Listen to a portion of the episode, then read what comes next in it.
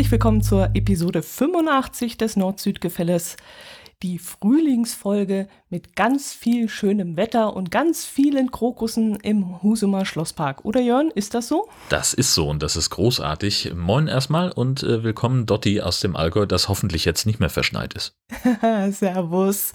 Ja, ein bisschen noch. Also wir haben hinten im Garten im Schatten noch ein bisschen Schnee liegen, aber ich glaube, der ist morgen auch weg. Hoffe ich doch. Super. Flächendeckend Frühling. Traum. Genau. So soll es doch sein.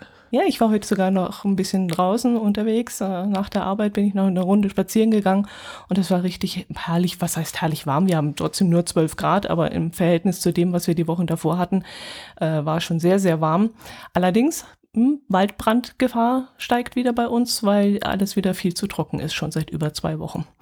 Und da wurde heute schon äh, umfangreich gewarnt, man soll seine Autos nicht auf einer Wiese parken oder am Waldrand oder so, weil da der äh, überhitzte Katalysator da in Brand stecken könnte, das trockene Gras. Und man soll keine Zigaretten wegschmeißen und man soll keine Feuer machen. Ja, aber auch das ist ja ein bundesweites Problem. Ne? Das, ähm, ich habe jetzt gerade irgendeinen, flog das heute bei Twitter an mir vorbei, äh, so eine Karte von ähm, Trockenheit und, und Waldbrandgefahr sei also auch nicht nur bei euch ein Problem, mhm. sondern durchaus auch äh, in anderen bewaldeten Gebieten. Das heißt, es hat überall zu wenig geregnet die ja. letzte Zeit. Mhm. Das ist ja das, was, was äh, viele nicht verstehen, was Klimawandel eben auch ist, ähm, dass es halt nicht äh, einfach nur heißer wird, sondern dass eben es längere Trockenphasen gibt und wenn es mal regnet, dann halt gleich so doll und so viel, ähm, dass das Wasser nicht mehr abfließen kann und mhm. dass der mhm. Boden das nicht, nicht mehr aufnehmen kann. Mhm.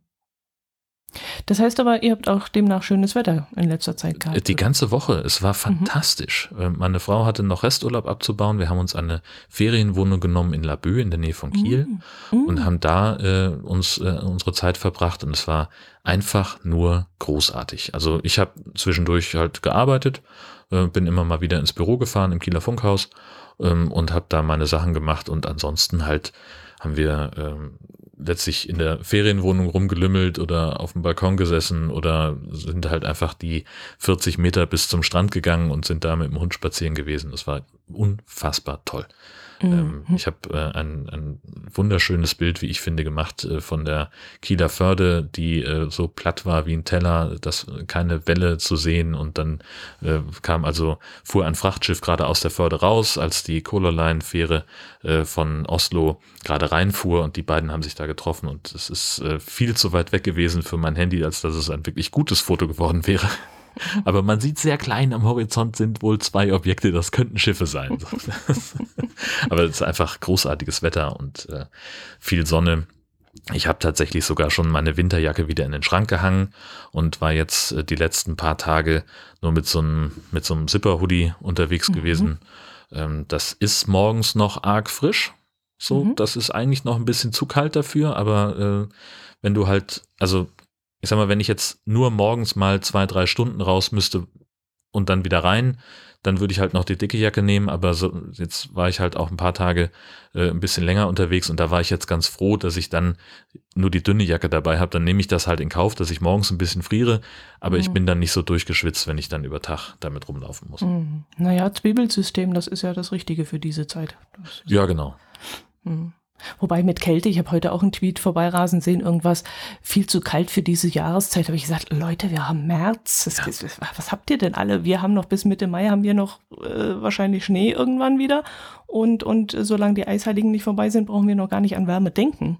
Also für uns ist das noch so weit weg, die Wärme. Ja, zumal der, der Februar, ähm, der war doch der so und so vielte in Folge, der zu warm war. Echt? Okay. Also meine ich gelesen zu haben. Hm. Ähm, müsste ich jetzt nochmal. Ähm, ja, das ist immer dieses gefährliche Halbwissen, was, was irgendwie so an mir vorbeigeflogen ist, was ich dann so im Hinterkopf so halb abgespeichert habe, aber. Irgendeine Woche, irgendein Tag wird immer zu warm gewesen sein, oder? Ja. So. Ja, das funktioniert auch wieder alles nicht äh, so, wie ich mir das denke, weil dieser Artikel von Anfang Februar ist, den ich hier gefunden habe, vom 11. Und darin heißt es, dass also der ähm, Februar in den ersten zehn Tagen schon vier Grad zu warm war. Äh, oh aber Gott. das ist natürlich. Äh, ja. Alles. Das sind wieder so einspaltige Lückenfüller, um irgendwas zuschreiben. Ich weiß auch nicht. Aber die Durchschnittstemperatur im Februar insgesamt war mehr als vier Grad höher als äh, im langjährigen Mittel, wie man so schön sagt. Okay. Im langjährigen Mittel. Genau. Mhm. In, in vielen Zusammenhängen ist es ja schlau, Dinge nicht mit dem vergangenen Jahr zu vergleichen mhm. oder mit den letzten beiden Jahren, sondern dass man halt mal guckt, was ist denn so in den letzten 10 oder 20 Jahren passiert. Und dann kannst mhm. du halt auch einen Trend ableiten. Ähm, so war es jetzt zum Beispiel, ähm, dass ich im, im äh, Februar in, in der Nähe von Dagebüll war, ähm, nach diesen starken Sturmtiefs, äh, die wir hatten. Ähm, Sturm Zeynep zum Beispiel ähm, war ja das kräftigste von denen. Und das war, der hat äh, dort in der Region das stärkste Hochwasser seit 100 Jahren, die stärkste mhm. Sturmflut in, für dieses Jahrhundert ähm, oder für das vergangene Jahrhundert äh, mitgebracht. Und die Wassermassen, die ähm, im Februar runtergekommen sind, also bis zum 21. Februar, wo ich eben da vor Ort war, die haben das 20-Jahres-Mittel schon übertroffen für den gesamten Monat. Also da, mhm, die ersten mhm. drei Wochen vom Februar hatten mehr Regen und mehr Niederschlag insgesamt, als sonst in 20 Jahren in vier Wochen im Februar runterkommt. Mhm, mh, so. Mhm. Und so kann man dann eben Trends ablesen. Mhm. Ja, oft wird ja auch gesagt, seit Aufzeichnung. Also ja, das ist auch sowas, ja, genau, ja, richtig. Ja. So, so. Und der Februar 22 war der fünftwärmste Februar seit Beginn der Wetteraufzeichnung, um das eben noch fertig äh, zu machen. Mhm. Schreibt äh, Wetterprognose-wettervorhersage.de. Das ist aber auch eher äh, eine ein, ein, ein SEO-Seitenname, oder? Also eine Domain, die man nur für Suchergebnisoptimierung benutzt. Mhm, okay. Weiß ich nicht genau. Aber ich wir verlinken das mal, den Artikel dazu. Genau. Und wie hast du dich mit deiner Arbeit jetzt eingelebt? Ist ja eine ziemlich äh, aufrührende Zeit momentan. Ich habe oft an dich denken müssen, weil ich mir gedacht habe, du hattest ja erst erzählt, dass du jetzt auch politisch äh, recherchieren musst und dich da einarbeiten musst. Und jetzt kommt da so eine dicke Sache auf uns zu. Jetzt habe ich die ganze Zeit gedacht, na, ob Jon damit etwa auch zu tun hat, ob er sich da auch reinfuchsen muss oder ja, also das, so so das, das, ganze Thema Ukraine ähm, es spielt natürlich überall gerade und ähm, so die diese ganzen Hilfsmaßnahmen, die jetzt anlaufen, ähm, das ist natürlich ein Thema. Ein Thema, das auch äh, ganz viel anderes überschattet. Ne? Also Corona ist ja komplett weg irgendwie ähm, ja. aus der aus der Wahrnehmung der Menschen. Ähm, und da gibt's halt einfach ganz viele Aspekte, die da mit dranhängen. Also ich war jetzt ähm, diese, also wir zeichnen am 11. März auf äh, und gestern und heute war ich in Lübeck bei der Kultusministerkonferenz und da war eben auch Ukraine das bestimmende Thema, obwohl sie sich eigentlich vorgenommen hatten, äh, zu gucken, was haben wir aus der Pandemie gelernt und was, wo, wo müssen wir äh, ansetzen und wie können wir unser, unsere Lehrkräftesituation und, und die Beschulung der, der Kinder äh, vielleicht verbessern und sowas. Das haben die auch besprochen, aber ein ganz wichtiger Teil war eben auch, wie können wir jetzt den Menschen äh, helfen, die aus der Ukraine herkommen. Und das sind halt ja hauptsächlich Frauen und, und Kinder und Jugendliche und da gab es eben eine ganz klare Erklärung. Die wollen halt einerseits sehen, dass sie ähm, ukrainische Lehrkräfte möglichst schnell und unbürokratisch in die Lage versetzen, dass die auch hier unterrichten können. Mhm. Und die wollen es ermöglichen, dass ähm, Jugendliche beispielsweise ihren Abschluss nach dem ukrainischen Schulsystem machen können. Ähm, und dass eben auch äh, Kinder nicht zwingend in eine in Anführungszeichen rein deutsche Klasse reinkommen, sondern dass die halt auch einen Anteil von, von ukrainischem Lehrstoff bekommen, damit die halt den Anschluss nicht verlieren, weil die, die Botschafterin oder die, die Generalkonsularin aus Hamburg war da und die hat halt auch gesagt, die wollen alle wieder zurück und zwar so schnell wie möglich. Die haben da ja ihre ganze Existenz liegen gelassen sozusagen.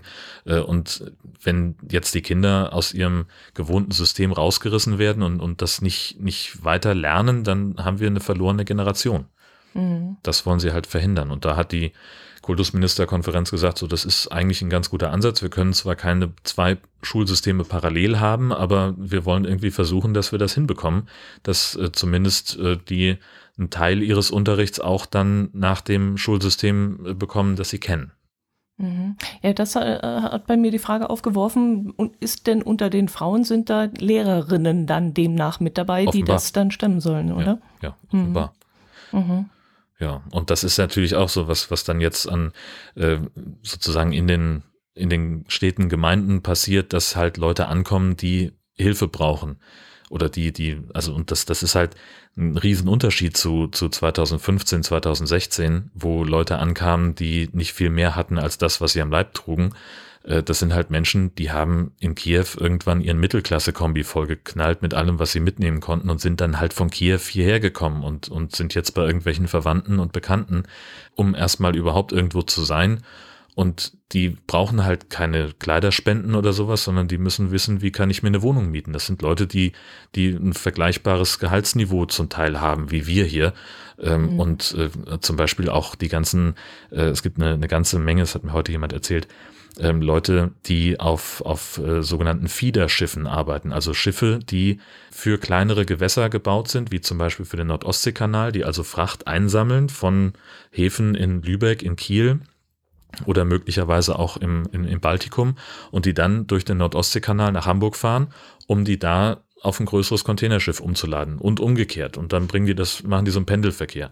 Und das sind eben ganz häufig äh, beispielsweise ukrainische Mannschaften, die da arbeiten, richtig gutes Geld verdienen. Ähm, mhm. Und wo die sowieso das Großteil des Jahres äh, nicht zu Hause sind. Und jetzt sind halt die Familien nicht mehr in, in, in der Ukraine, sondern die sind halt jetzt in Deutschland.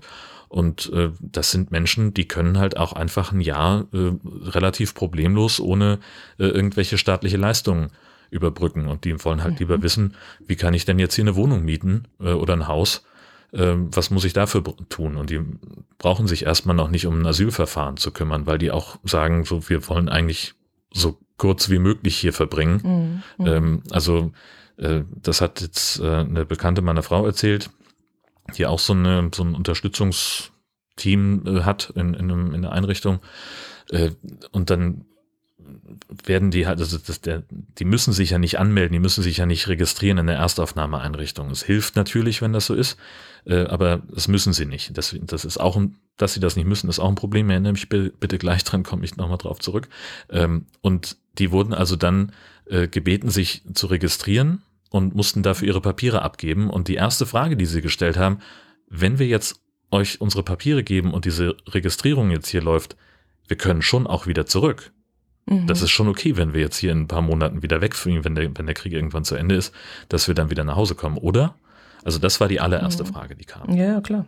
und das, was ich eben sagte, äh, dass sie sich nicht anmelden müssen, äh, stellt halt viele Kommunen vor ein, ein Problem, ähm, weil es so ist, erstmal, man weiß nicht, wie viele tatsächlich da sind, weil die halt irgendwo verstreut sind, bei Freunden, Bekannten unterkommen und jetzt halt einfach ihr Leben weiterleben, so wie es halt gerade irgendwie geht. Und gleichzeitig gibt es aber welche, die in diese Erstaufnahmeeinrichtung gehen, die mhm. in allen Bundesländern inzwischen eingerichtet sind. Der, der Gang dahin ist freiwillig. Und der, wenn du dich da registrierst und ins, ins äh, Aufenthaltsverfahren kommst, dann hast du auch Anspruch auf bestimmte staatliche Leistungen. Das hat also schon einen Grund, einen, einen Vorteil.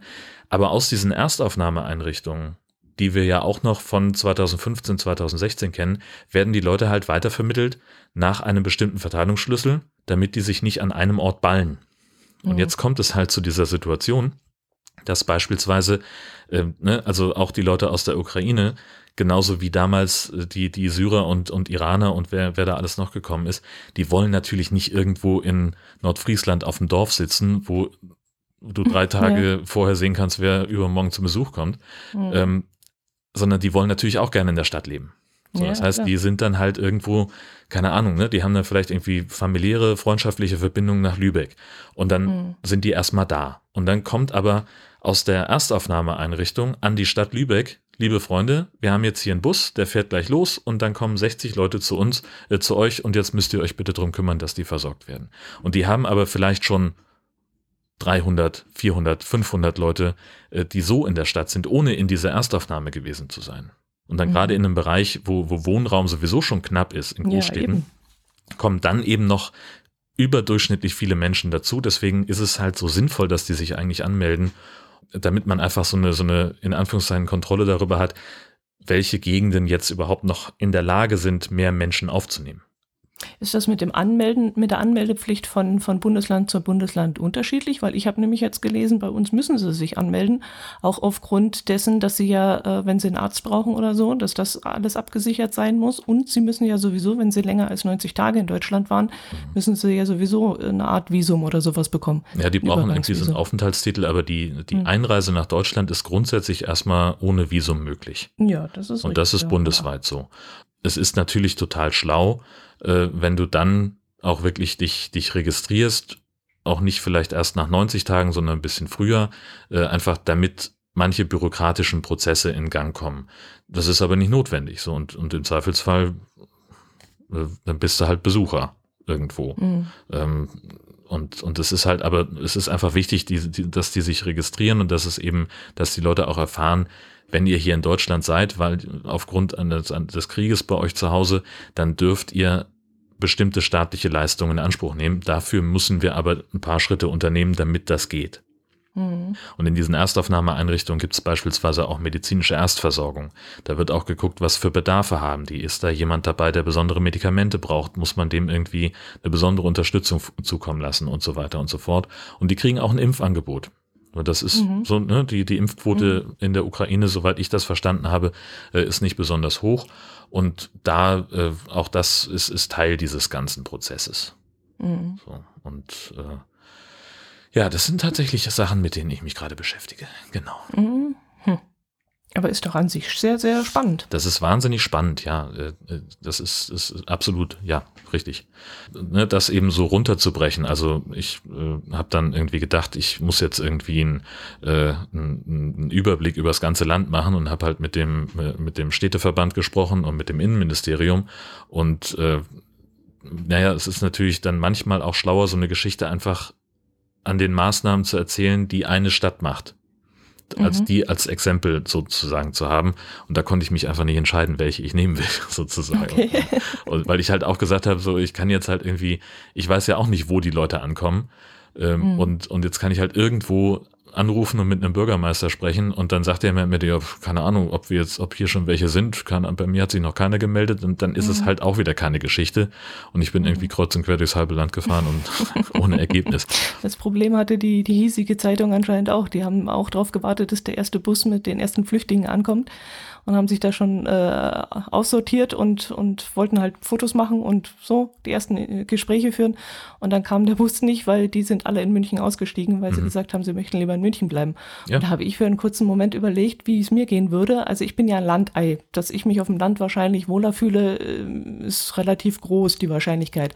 Jetzt sind das aber meistens Menschen, die gerade aus den Großstädten geflohen sind. Mhm und die auf dem Land unterzubringen, wo sie, A, wo nicht das gewohnte Umfeld ist und dann auch noch in einem fremden Land, wo es doch wesentlich einfacher ist, wenn man mitten in einer Stadt in einem fremden Land ist, wo man Anschluss hat, wo man, wo man, wo es, ja, ja wo es äh, einfach Internet Infrastruktur gibt. gibt. Ja, Infrastruktur, genau, richtig. Also es geht ja schon das damit los, logisch. wenn du hier mit, mit dem Zug ankommst in Deutschland.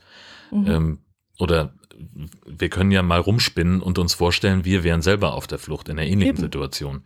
Ja. So, und wenn ich mir jetzt vorstelle, ich käme irgendwo in einem fremden Land, wo ich keine Ahnung von der, von der Landessprache habe oder von mhm. dem, von dem System, nach dem da gelebt wird sozusagen. Und dann komme ich an in der Gegend, keine Ahnung, da in dem, in der Nähe von da, wo wir, wo unseren, unseren Dauerstellplatz hatten. Ähm, das, das ist eine Gegend, na, da fährt halt ein Bus. Ja, genau. So, ja. und als ich da mal mit dem Bus zum Bahnhof fahren wollte, stand ich halt dummerweise an einer Bushaltestelle, die nicht mehr benutzt wird. Das ja. erkennt man an der Bushaltestelle aber nicht. Das heißt, ich stand da und habe auf den Bus gewartet und habe mich gefreut.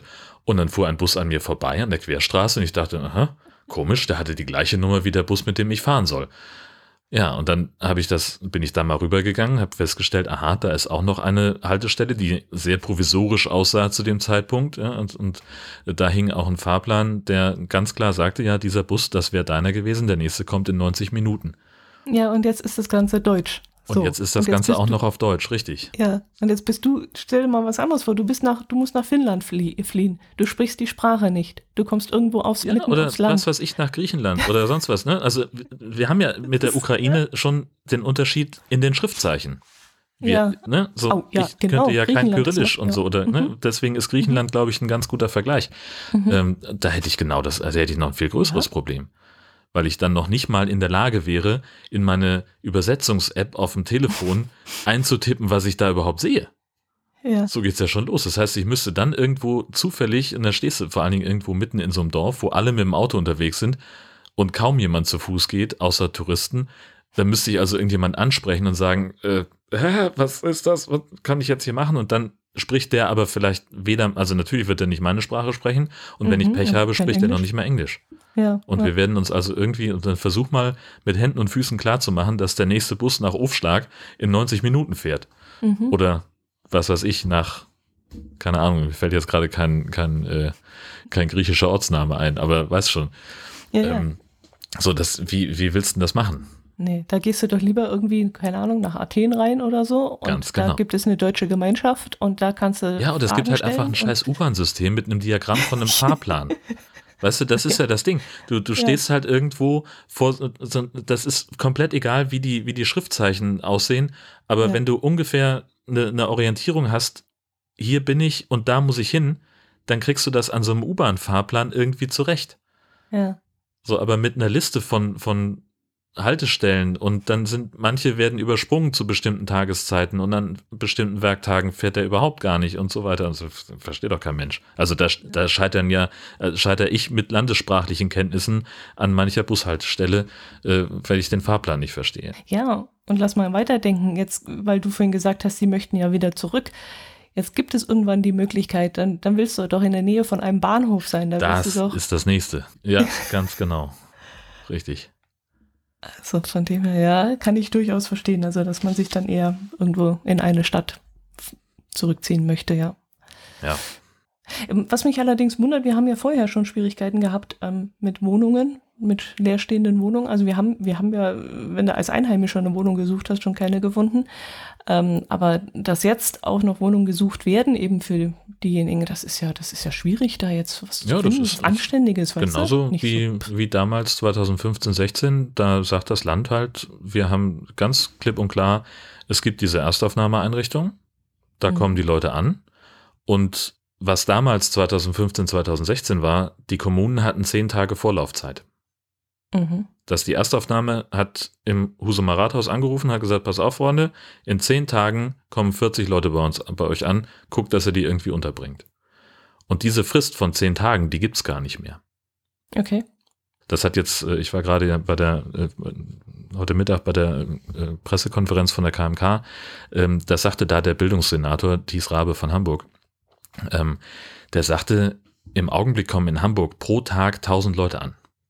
Und das ist eine Zahl von Menschen, wo sie 2015, 2016 nicht mehr wussten, was sie noch machen sollen. Mhm. Und das ist jetzt die Zahl am Anfang der Fluchtbewegung.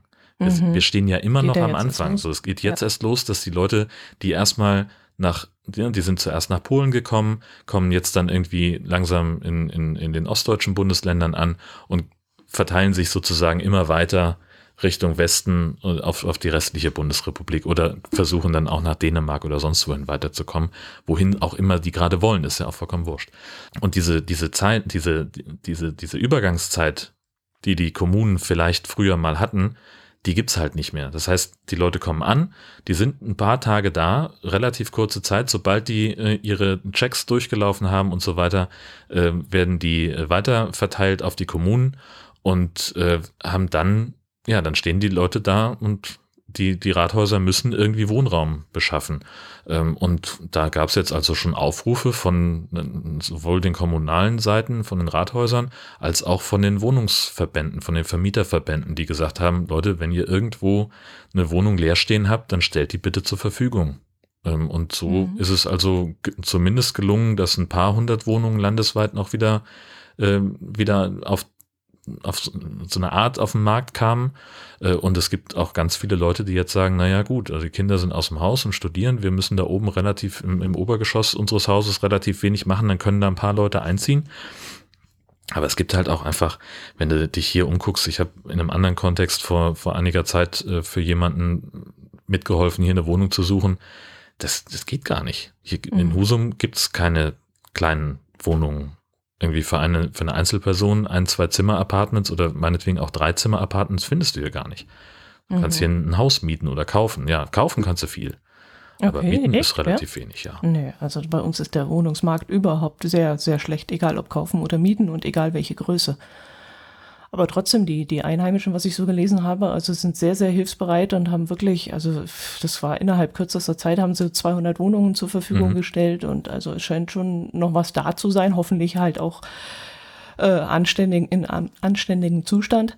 Und äh, also die Hilfsbereitschaft ist halt wahnsinnig groß. Was, was ich am Anfang gleich gesagt habe, was die da wirklich an Hilfsgütern darüber gekarrt haben, was ich da nicht verstanden habe. Ich ja. meine, du kommst ja maximal bis zur ukrainischen Grenze und dann Du kriegst ja. es doch gar nicht dahin rein, wo sie es brauchen. Also diese Lebensmittel, du kriegst sie nicht nach Kiew, ja, oder? Genau. Ja, richtig, ne, natürlich. Also es ist halt klar, kannst du auch dahin fahren, aber es ist halt brandgefährlich, ne? Du weißt ja, ja also, du kannst halt, wenn sobald du über die Grenze kommst, musst du damit rechnen, dass irgendein Idiot auf dich schießt.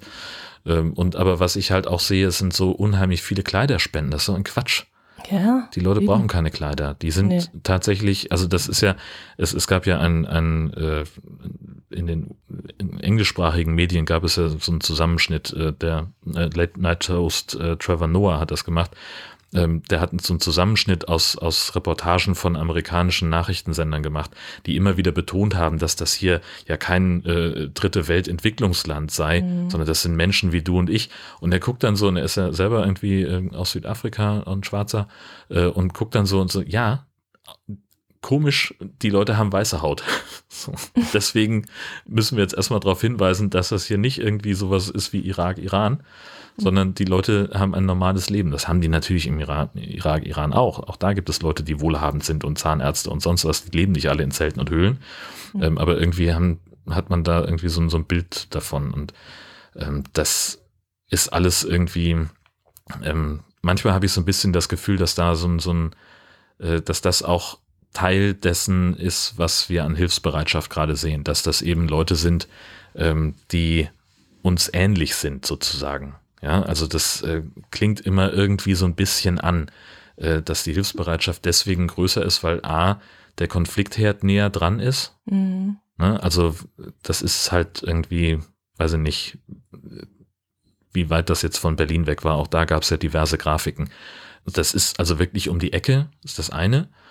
Und dann sind es halt Leute, die so aussehen wie wir und die einen ähnlichen Lebensstandard haben wie wir. Und das scheint tatsächlich bei den Menschen, äh, die helfen wollen, nochmal mhm. mehr darauf einzuzahlen sozusagen. Ist, also ich finde das ganz furchtbar, wenn ich äh, da, dass das so, so sage, weil eigentlich müsste man ja jedem helfen. Und es ist ja tatsächlich so. Hier wird gerade Himmel und Erde in Bewegung gesetzt. Auch das, was die, was die Kultusministerkonferenz da beschlossen hat, was, was, wie man denen helfen kann, äh, das ist so ein himmelweiter Unterschied zu dem, was mit den Leuten passiert, die auch jetzt immer noch in Lesbos in den Flüchtlingslagern sind, die jetzt immer noch im Mittelmeer mhm. ertrinken. Äh, und die kümmern wir uns irgendwie nicht. Und das ist, das ist schon irgendwie schräg. Mhm. Genauso, mhm. Äh, wenn wir nach Dänemark gucken, ähm, die haben ihre Grenzkontrollen jetzt wieder verschärft, weisen auch weiterhin Leute ab an der Grenze, sind ein bisschen strenger geworden. Und ähm, die, es, es gibt in Dänemark seit 2016 das sogenannte Schmuckgesetz. Fand ich ganz spannend, äh, hat die äh, dortige Regierung eingeführt, um geflüchtete Menschen an den Kosten ihrer Unterbringung ähm, zu beteiligen. Und das sieht so aus, dass man also dann guckt, was, was haben die Leute an Besitz und man mhm. nimmt ihnen alles weg, was über einem Gegenwert von 10.000 Kronen ist. Davon mhm. ausgenommen sind äh, beispielsweise Uhren, es sei denn, sie sind besonders teuer. Äh, es sind aber auch äh, emotionale Sachen, wie zum Beispiel jetzt, keine Ahnung, ein Ehering oder sowas würden sie dir nicht wegnehmen beispielsweise. Okay. Ähm, aber alles andere wird den Leuten abgenommen. Hä? Okay. Und ähm, es werden keine Konten gepfändet aber wenn du mit deiner EC-Karte an einen Automaten gehst und einen Betrag abhebst und damit sozusagen dieses, diese, diese Grenze überschreitest, dann kann dieser Betrag auch dir abgenommen werden. Und dieses Schmuckgesetz, das soll ausgesetzt werden für Flüchtlinge aus der Ukraine. Aha, okay. Weil die aus dem, so sagt es die Regierung, Nahbereich kommen. Okay. Das ist also der Nahe Osten und das, was Aha. wir als Nahen Osten bezeichnen, nämlich so diese ganze Iran, Irak, Syrien-Region, äh, das nennen die den Mittleren Osten. Mhm. So.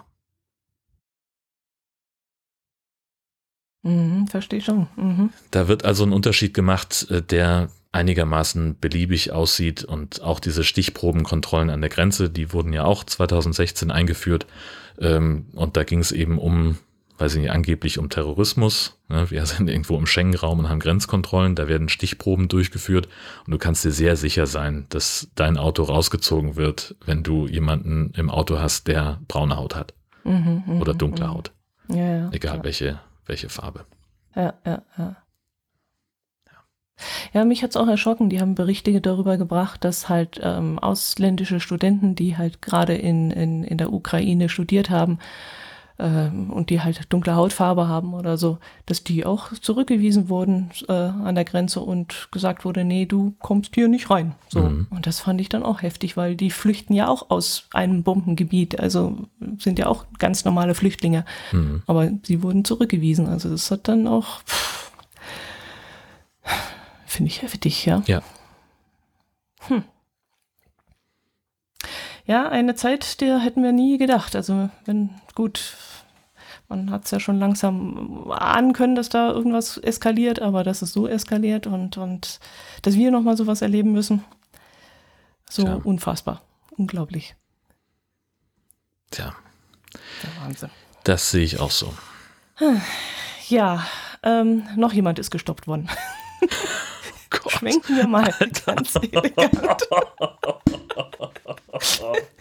auf unsere Themen über. Todes. Oh, Na. Mann. Ja, aus dem Thema kommen wir ja sonst nicht anders raus. Ja, das ist ja der Wahnsinn. Das ist ja auch so, so füllig. Ich meine, ich, ich kann, Hast du mich ich verstehe auch genannt? nur. Na. Hast du dich angesprochen gefühlt? also gut, dann machen wir weiter. Danke. In der Glocke hat der Westkirchen-Andi etwas gefunden und uns zugeschickt, nämlich in Bielefeld soll ein 25-jähriger Autofahrer von der Polizei gestoppt worden sein und äh, sollte da irgendwie kontrolliert werden und der hat dann aber aufs Gas gedrückt und ist geflüchtet und muss dann auch Passanten äh, gefährdet haben und muss auch rote Ampeln überfahren haben. Und ähm, ja, schließlich äh, kam er hinter einem Linienbus, da kam man halt nicht dran vorbei an dem. Und der Busfahrer muss dann von den Beamten Zeichen bekommen haben. Und der muss sie dann auch verstanden haben und hat dann dem Raser den Weg versperrt. Und ähm, ja gut, um es vorne wegzugreifen, sie haben das Fahrzeug dann anhalten können und haben dann verdächtige Substanzen im Inneren des Fahrzeugs gefunden. Und das Ganze ging dann seinen Weg. Warum ich das Thema so spannend finde und mit dir darüber diskutieren möchte, ist, ich finde es grenzwertig, dass die Polizei A, einen Busfahrer durch Zeichen zu verstehen gibt, halt den mal auf. Da begibt er sich ja selber in Gefahr. Und ja, auch von Seiten des, des Busfahrers. Ich würde mich doch da niemals einmischen, wenn von hinten ein Fahrzeug mit Blaulicht kommt und ich sehe, da, da, da wird jemand verfolgt. Ich, ich weiß jetzt zwar nicht, ob in, bei, in dem Bus noch jemand mit drin saß, ob da noch Fahrgäste drin waren, aber auch wenn ich alleine bin, ich bin doch kein Hilfs-Sheriff. Wie siehst du das? Also die Zeichen, die der Busfahrer bekommen hat, werden ja wahrscheinlich die Anhaltesignale des Polizeiautos gewesen sein. Und ähm, die, das kann ich mir halt vorstellen, dass der halt einfach gesehen hat im Rückspiegel oder sonst wie, da findet eine Verfolgungsjagd statt und ich bin hier gerade irgendwie an einer Engstelle und kann meinen Bus so hin manövrieren, dass der nicht an mir vorbeikommt. Das ja, wird stell dir wahrscheinlich. vor, Ja, warte. dass hm? Ähm, also äh, sowas ähnliches äh, findet auch, äh, passiert auch immer mal wieder auf, auf, äh, auf der Autobahn, äh, wenn, wenn Lkw-Fahrer sowas mitkriegen, dass die dann auch mal ähm, eine, eine Straße äh, so blockieren, dass da keiner vorbeifährt. Das passiert häufig, beispielsweise wenn, wenn irgendwo ein Unfall passiert, dann kannst du dir relativ sicher sein, äh, dass ähm, Lkw-Fahrer manchmal so wach sind und wirklich die, die Spur, äh, die, die, die Spuren so blockieren und den Verkehr runterbremsen, bis sich dieses Unfallgeschehen erstmal so weit sortiert hat, dass da jetzt nicht auch noch jemand weiter reinfährt. So, und ähm, das ist natürlich bei einem Linienbus irgendwas anderes. Äh, ja, weiß ich nicht.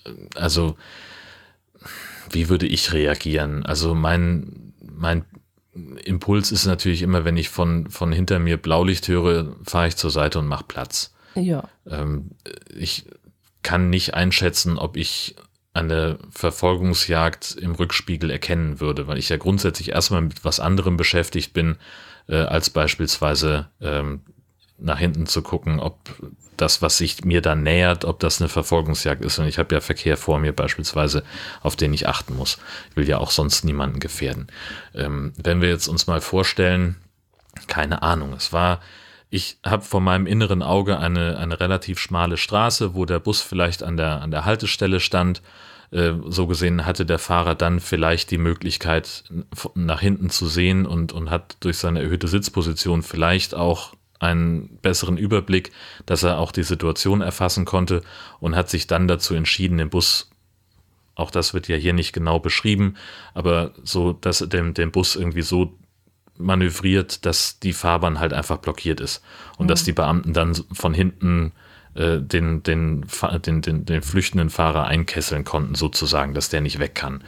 Ähm, das erscheint mir erstmal als relativ ungefährlich, weil mhm. der, der Typ, der da Gas gibt, der wird ja nicht mit voller, mit, mit voller Wucht in diesen, in den Bus äh, reinfahren. Nein, aber er wird vielleicht ausweichen auf dem Gehweg, wird dort eine Frau mit Kinderwagen äh, touchieren und äh, gefährlich verletzen und dann sage ich mir super, weil ich jetzt da den Weg zugemacht habe, ist der vom, von der Straße abgekommen und hat eine Frau getötet. Ja, ähm, aber auch das ist da ja nicht, äh, ist da ja nicht genau beschrieben. Ne? Also wir können ja auch mutmaßen, dass der, dass, dass die Stelle, wo, wo er den, den Bus da so hinmanövriert hat, so eng war, dass er dann auch gleich den Bürgersteig mitblockiert hat. Das, also, so findet das in, in meinem Kopfkino statt. Das ist, okay. muss man ja immer dazu sagen. So, ja, ja, bei mir ja auch nur, ja, aber. So, ob, ob da jetzt, wie viel Platz da jetzt noch war und ob der da durchfahren kann. Äh, vielleicht waren da auch noch andere parkende Autos, an denen er auch nicht durchkommt und, und auf den Bürgersteig gelangen konnte, um da weiter zu flüchten. Das weiß man ja alles nicht. Mhm. Ähm, äh, ja. Ja, ich weiß es nicht. So als, als, als, als, es klang so in dem Bericht, als wenn, als wenn die Polizei Zeichen gegeben hätte, darauf zu reagieren und hilfreich zu unterstützen. So habe ich das daraus gelesen aus dem mhm. Bericht. Kann natürlich auch ganz anders gewesen sein, so wie du gesagt hast. Er hat einfach nur das Blaulicht gesehen und hat dann so reagiert, wie ein Kraftfahrer vielleicht auch sensibilisiert wurde und hat sich breit gemacht. Das kann natürlich auch alles sehr harmlos verlaufen sein, aber ich stelle mir das ein bisschen, wie gesagt, auch bei mir so ein Kopfkino vor. Der bleibt stehen, der Kerl hinten im Auto ist sauer, steigt aus dem Auto aus, krallt sich den Busfahrer, verkloppt den noch schön oder sonst irgendwas. Weißt du, so, ja. Ich habe inzwischen die Pressemitteilung dazu gefunden. Ah, dann so. erzähl mal. Und da ist also diese, wie sie dem auf die, auf die Schliche gekommen sind, sozusagen, ist dann noch genauer beschrieben und äh, dass sie ihm Anhaltesignale gaben, bliblubla. Da ist dann auch die Passage drin, dass er Menschen in Gefahr gebracht hat und äh, die Vorfahrt äh, missachtet hat und so weiter und so fort. Und dann, ich zitiere, auf der Arnstraße kam ihm jedoch ein Linienbus entgegen. Da seitlich Fahrzeuge geparkt waren, musste der, der, Fahrer stoppen. Der Busfahrer verstand die Zeichen der Beamten und versperrte dem Raser weiterhin den Weg. So, das heißt also, die kamen sich auf einer schmalen Straße entgegen. Mhm. Und es kam irgendwie, es war eng genug, dass die nicht aneinander vorbeifahren konnten. Und der Busfahrer hat dann aufgrund der Zeichen der Beamten auch keine Anstalten gemacht, irgendwie Platz zu machen. Das mhm. war offensichtlich die Situation. Mhm. Ja, aber kann ja immer noch so passieren, der weicht aus und ab über den Gehweg. Das ist ja immer noch offen. Die da seitlich Fahrzeuge geparkt waren, musste der Twingo-Fahrer stoppen. So, also scheint so zu sein, dass es da keine, ah, okay. äh, keine Möglichkeit gab, auf den Gehweg auszuweichen. Der ist mit einem Twingo geflüchtet? Steht hier. Okay. Ein roter Renault Twingo, dessen Fahrer mit einer unsicheren Fahrweise auf sich aufmerksam machte. Okay. Naja, gut, innerorts, dann kann die Polizei ihn wahrscheinlich auch nicht so stellen, aber äh, ich stelle mir das gerade vor, wie ein Twingo von einer, vom hochmotorisierten bayerischen Fahrzeug flüchtet. Hm. Ich weiß gar nicht, was für eine äh, Marke äh, Polizeiauto in. Äh, weiß es. Bielefeld eingesetzt wird. Ach so, Bielefeld, okay. In Bayern ist es BMW, das ist vollkommen klar. Okay. Ähm, Gilt zu klären, was für Fahrzeuge Ich weiß gar nicht, was haben wir denn in Schleswig-Holstein? Die Polizeiautos sind, glaube ich, von VW. Ach, siehst du? Glaube ich. Ja, überwiegend. So, aber VW ab. VW ab nimmt Verfolgungsjagd. Ja, genau, richtig. Das, äh, genau. Hinterm Gehilfen. Sehr großartig. Der Twingo und der VW ab. Herrlich. so. So, jetzt haben wir aber ganz schön, ganz schön rumgemutmaßt und, und äh, festgestellt, dass all das, was wir uns so schön ausgemalt haben in unserem Kopfkino, äh, ja? das hat überhaupt nichts mit der Realität zu tun gehabt. Es macht überhaupt nichts, aber so ist das halt. Man nimmt das ja immer unterschiedlich auf, gell? So, wir das machen einfach direkt weiter damit mhm, und mal. widmen uns äh, einem Thema, das uns, auf das uns äh, der, der Andreas äh, letztes Mal schon aufmerksam gemacht hatte. Wir erinnern uns, in der vergangenen Folge haben wir die ganzen Themen, die uns eingereicht worden sind, äh, ignoriert, weil wir uns so nett unterhalten haben. So, und jetzt äh, müssen wir es doch nochmal aufgreifen. Und zwar äh, ist es offensichtlich so, dass auf einem Friedhof in einer gewissen Regelmäßigkeit, nämlich schon seit ungefähr einem Jahr, äh, auf den neu angelegten Baumgräbern der Rollrasen um die bestehenden Gräber geklaut wird. Und hier gibt es einen Screenshot von einem Zeitungsartikel, in dem es heißt, dass es pietätlos und kein Kavaliersdelikt. Da eindeutig zu sehen ist, dass es sich hierbei um eine Grabanlage handelt, kommt der Diebstahl des verlegten Rollrasens einer Grabschändung gleich. Mhm. So. Also diesen Verweis fand ich interessant. Wann ist eine Grabschändung eine Grabschändung? Vor allem in einem, in einem Baumgrab. Also naja, es ist ja, es gibt ja, äh, also da sind neu angelegte Baumgräber und mhm. um die bestehenden Gräber herum, also das können ja auch andere, also diese, ähm, ach, wie heißt denn das wieder? Es gibt einen Fachausdruck dafür, den ich nicht kenne. Äh, Gräberfeld. Genau, es gibt ein, ein das, das sogenannte Gräberfeld. Da hat man über den Gräben, äh, Gräbern eben keine klassischen äh, Grabsteine mit diesen äh, berühmten Beeten, sondern es ist einfach mhm. nur so eine kleine Steinplatte, die auch so in den Boden eingelassen ist, dass man äh, eine, eine Wiese hat mit einigen äh, dieser Grabplatten. Mhm. Einfach so wie so Gehwegplatten ein bisschen mhm. edler. So, und das ist mhm. genau, das ist mhm. extra so gemacht, dass man die, diese Wiese, Wiesenoptik hat, dass man als Friedhofsgärtner einfach nur mit dem Rasenmäher entspannter drüber fahren kann, dass also der Pflegeaufwand äh, geringer wird.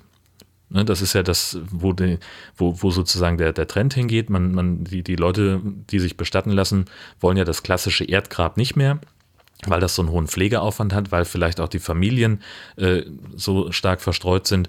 Und deswegen gibt es also diese Gräberfelder und da nimmt man dann mhm. den Rollrasen, damit das schneller anwächst und der wird nun Ach, geklaut. So, aber jetzt zurück zum Thema Grabschändung. Ist ja interessant, dass das immer noch mit solchen Platten belegt ist, weil ich kenne das nämlich nur diese Friedwälder oder wie die heißen, also wo dann gar nichts mehr so zu sehen ist. Das habe ich mir nämlich jetzt in meinem Kopf vorgestellt, dass das ja. so aussieht und da habe ich im Grabschändung überhaupt nicht zusammengekriegt. Aber so wie du das beschrieben hast, ist ja schon eine Zuordnung als Grabstätte möglich. Das ist so. So, und dann gucken wir mal die Definition von Grabschändung.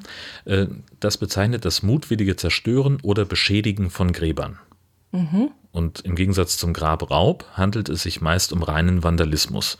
Und das ist, äh, Grabschändung ist nach 168 des Strafgesetzbuches als Störung der Totenruhe eine Straftat, schreibt die Wikipedia. Ja, eben. Und das war eben das, was ich in meinem Kopf nicht zusammengekriegt habe. Wann ist ein Grab ein Grab? Und ich dachte, das wäre halt so eine Art Friedwald, wo wo sowieso nichts zu erkennen ist und wann ist da eine Grabstellung vorhanden. Das ist ja im Grunde nur Diebstahl von Rollrasen. Aber wenn du das, wie du das erklärt hast, ist ein Stein dort, da ist eine Zuordnung von jemandem, der dort liegt und mhm. das wäre dann Grabschändung. Das ist richtig. Das würde ich jetzt auch so sehen. Ja, genau. So, und da äh, gibt es auch einen, den, den Link zum Zeitungsartikel. Mhm. Und da sieht man das auch, auch sehr deutlich. Ähm, da gibt es ein, ein, Foto von dieser Stelle. Ähm, da sieht man also einen jungen, frisch eingepflanzten Baum, der noch mit solchen Stützstangen äh, be bewehrt ist. Und da sieht man halt auch diese Grabplatten. Und mhm. hier vorne fehlt ein Stückchen Rasen. Der finanzielle Schaden des Rollrasenklaus hält sich in Grenzen, schreibt äh, die Stuttgarter Nachrichten. Der emotionale Schaden kann freilich nicht beziffert werden. Ja, hier steht, der Untergrund wurde nicht beschädigt, sondern geplündert. Irgendjemand klaut auf dem Friedhof Rollrasen. Und das geht schon eine ganze Weile, nämlich seit November 2021. Mhm. Und es steht auch drin, dass auch schon länger auf dem Friedhof ähm, auch Blumenschmuck und sowas geklaut wird, Grabschmuck entwendet wird. Genau. Ja, und. Ja, also Grabschmuck, das kannte ich, aber warum man dann Rollrasen abzieht ja, vor und allen Dingen auch nur noch quadratmeterweise. Immer so stückchenweise, ne? Hier steht Ja. auch, also äh, immer stückchenweise ist was weggekommen. Inzwischen hat sich die kahle Stelle auf etwa zwei Quadratmeter summiert. Und der reine Rollrasenmaterialwert beläuft sich auf circa 10 Euro pro Quadratmeter. Also das ist dann halt auch, also ja, an, de, an der Stelle geht's halt dann, finde ich, wirklich zu weit, weil das ist halt, da geht's eben nicht darum, dass irgendjemand Profit machen will, indem er sagt, hey, günstiger Rollrasen, ich verlege den in meinem Vorgarten äh, in der Nacht- und Nebelaktion und besorge mir den günstig auf dem Friedhof, was schon äh, bescheuert genug ist, aber halt einfach immer mal so kleine Stückchen abzunehmen und die mit nach Hause zu nehmen. Und dann, Ja, eben. Das das ist jetzt die nächste Frage. Was, was, was steckt dahinter? Was denkt Ja. sich da jemand? ja, ja, eben, das ist, also, warum sind Menschen? ist die Frage, die ich an der Stelle stellen möchte. Also da gibt es ja hundert Wege, das anders zu lesen. Äh, Stell dich mir mal vor, ich habe drei Quadratmeter Rasen hinterm Haus. Also kein Mhm. Rasen, Erde. Und ich Genau. möchte da aber Rasen haben. Dann ist doch das erste, ich gehe los und kaufe Samen. Gut, jetzt ist mir das nicht schnell genug. ja, und zu Pflege. anstrengend und so weiter und so fort. So, Mhm. ja, anstrengend, jetzt geht's ja los. Ach, fällt mir ein, schau mal, so ein schöner Rollrasen auf dem Friedhof. Genau, dann gehst du hin und nimmst immer nur, man sieht das ja hier auch auf dem Foto, dass da immer nur so ein Eckchen fehlt. Irgendwie so, was werden das sein? 20 Zentimeter Kantenlänge ungefähr. Da an der, äh, zwischen dem, dem Baum und dieser einen Steinplatte. So, und dann steckt da jemand so ein Stückchen raus. Warum? Das, damit Ja, ist ja. doch, also damit hast du nur Schaden angerichtet und aber nichts erreicht. Also weißt du, wenn, wenn jetzt irgendwas Produktives dabei wäre, dass man irgendwie erkennen könnte, okay, hier hat sich jemand bedient, um günstig Rollrasen für seinen eigenen Garten zu bekommen. Dann sage ich, okay, das ist immer noch eine scheiß Aktion, das auf dem Friedhof zu machen. Äh, Da kann man auch zum Nachbarn gehen und dem den Rollrasen klauen. Äh, Das ist dann, aber was, so, dann, dann ist wenigstens ein Ziel erkennbar. Aber hier geht's scheinbar nur um Vandalismus. Meinst du? Naja, so die einen klauen Blumenschmuck oder Grabschmuck und die anderen klauen halt Rollrasen. Was für ein Quatsch. Ja, ja, ja, aber ja gut, das ist ja wieder das Klauen. Aber wenn ich Vandalismus betreiben möchte, dann reiße ich da die, die, die Grabplatten raus oder, oder sch, schmeiß da diesen Baum da um oder hack ihn um oder sonst irgendwas. Aber äh, das ist ja definitiv geklaut und ich überlege jetzt, wo dieser Rasen liegt. Hat da jemand einen Balkon und hat da Balkon. Ja. Ich, Ähm, ja, die wilden Mutmaßungen gehen weiter, genau. Ja, Ähm, aber auch also wirklich. ich hatte mal im erweiterten Freundeskreis jemanden, der hat im Finanzamt seine Ausbildung gemacht. Und seine Freunde hatten nichts Besseres zu tun, als ihm einen kleinen Blumenkasten zu schenken, in dem sie ein bisschen Grassaat vorgezogen hatten und eine Nagelschere dazu, ja, damit er sich beschäftigen kann im Büro. ja. So, das war deren, Lustig. und das ist, das ist tatsächlich wahnsinnig lustig. Aber jetzt stell mal vor, gibt es dann vielleicht jemand, der treibt das noch ein bisschen weiter, der will dann gleich einen ordentlichen Rasen haben, ohne dass er sich da lange mit der, Na mit der Nagelschere rumärgern muss. Und der setzt sich dann so 20 Quadratzentimeter Rollrasen in den Blumenkübel, äh, um seine Freunde zu beeindrucken. Nein, ich habe noch was Besseres. Da ist gerade jemand 50 Jahre alt geworden oder 60 Jahre alt geworden oder ist gerade in Rente gekommen und hat sich einen Aufsitzrasenmäher gekauft. Einen sehr kleinen Aufsichtsrasenmäher. ja, ja. Ganz und der braucht klein. jetzt was zum Üben. Mhm. Da wird jetzt der Hof vor der Garage wird jetzt mit diesem Rasen belegt und dann kann er da drüber fahren Ja. mit seinem Aufsitzrasenmäher. Ja, genau, richtig. Da kannst du auf dem, auf dem Stück, was wir jetzt haben, das sind, das sind anderthalb Quadratmeter, kannst du schon mal Wenden in drei Zügen üben. aber guck, dass das Mähwerk hochkommt, sonst klatscht er, aber kein Beifall. Junge, Junge, Junge, Junge. Ah, Hier keine ist Ahnung, für was los. 6000 Euro ein Aufsitzrasenmäher und dann auf den Friedhof gehen und für 10 Euro Quadratmeter den Ding klauen. die, die Vorstellung, allein schon. Ja, vor allen Dingen, weißt du, jetzt, unter welchen Umständen macht man das denn? Das ist ja die nächste Geschichte. Wenn ich mich entscheide, hm. ich gehe auf den Friedhof, um da Rollrasen zu klauen, hm. damit Vater seinen neuen Aufsitzrasenmäher auf dem Hof ausprobieren kann. Ich finde die hm. Idee eigentlich gar nicht so verkehrt. Das, ist, das klingt sehr plausibel für mich. Aber jetzt gehe ich ja nicht nachmittags um drei dahin, nee. wenn Ömchen von gegenüber zum Gießen kommt, sondern da gehe ich ja nachts um drei. Oder was? Oder, oder, also, ne? Ja, anzunehmen. So, oder, oder geht da jemand hin und setzt sich auf eine Bank und oder auf einen mitgebrachten Klappstuhl und hinter sich so ganz entspannt, unauffällig mit dem Klappspaten schon mal so ein paar Quadratzentimeter abgestochen und dann verdächtig nach rechts und nach links geguckt. Guckt keiner, alles klar, zack, einklappen in die Handtasche und wieder los. Ja, wie musst du den, kannst du den einklappen oder musst du den auf den, den Klappspaten kannst du einklappen. Nein, ich meine den Rasen, den ich da ausgestochen habe. Oh ja, der kommt ja, der heißt ja nicht umsonst Rollrasen. Ja. Zwinker, zwinker, knickknack. Ah, ne? Den kannst du rollen. Okay, dann rollst ja. du den, dann klemmst du dir den unter den Arm. Wie so ein Baguette. Ja. ein Baguette aus Rasen. Ah. Hm.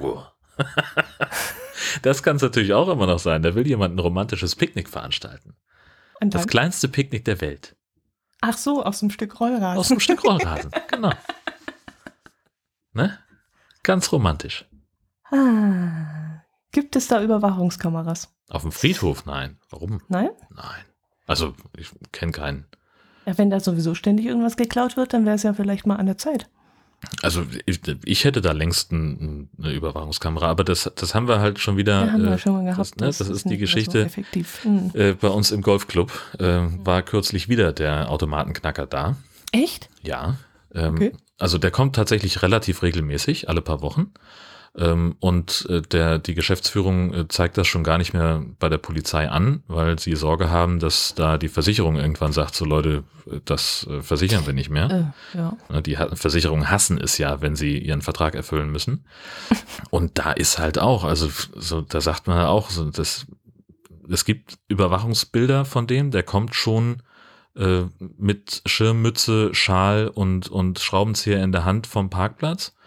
Mhm. Inzwischen weiß man auch, wo der sein Auto abstellt, einfach aus der, weil man sehen kann, aus welcher Richtung der kommt. Äh, und der kommt halt immer so ungefähr halbe bis dreiviertel Stunde, nachdem der Sicherheitsdienst die Nachtrunde gemacht hat. Da ist halt irgendwie so ein, die fahren dann einmal den Parkplatz ab und, und äh, über den Weg vom Clubhaus bis zum, bis zur Driving Range. Und die sind gerade einigermaßen weg. Dann taucht er irgendwann auf.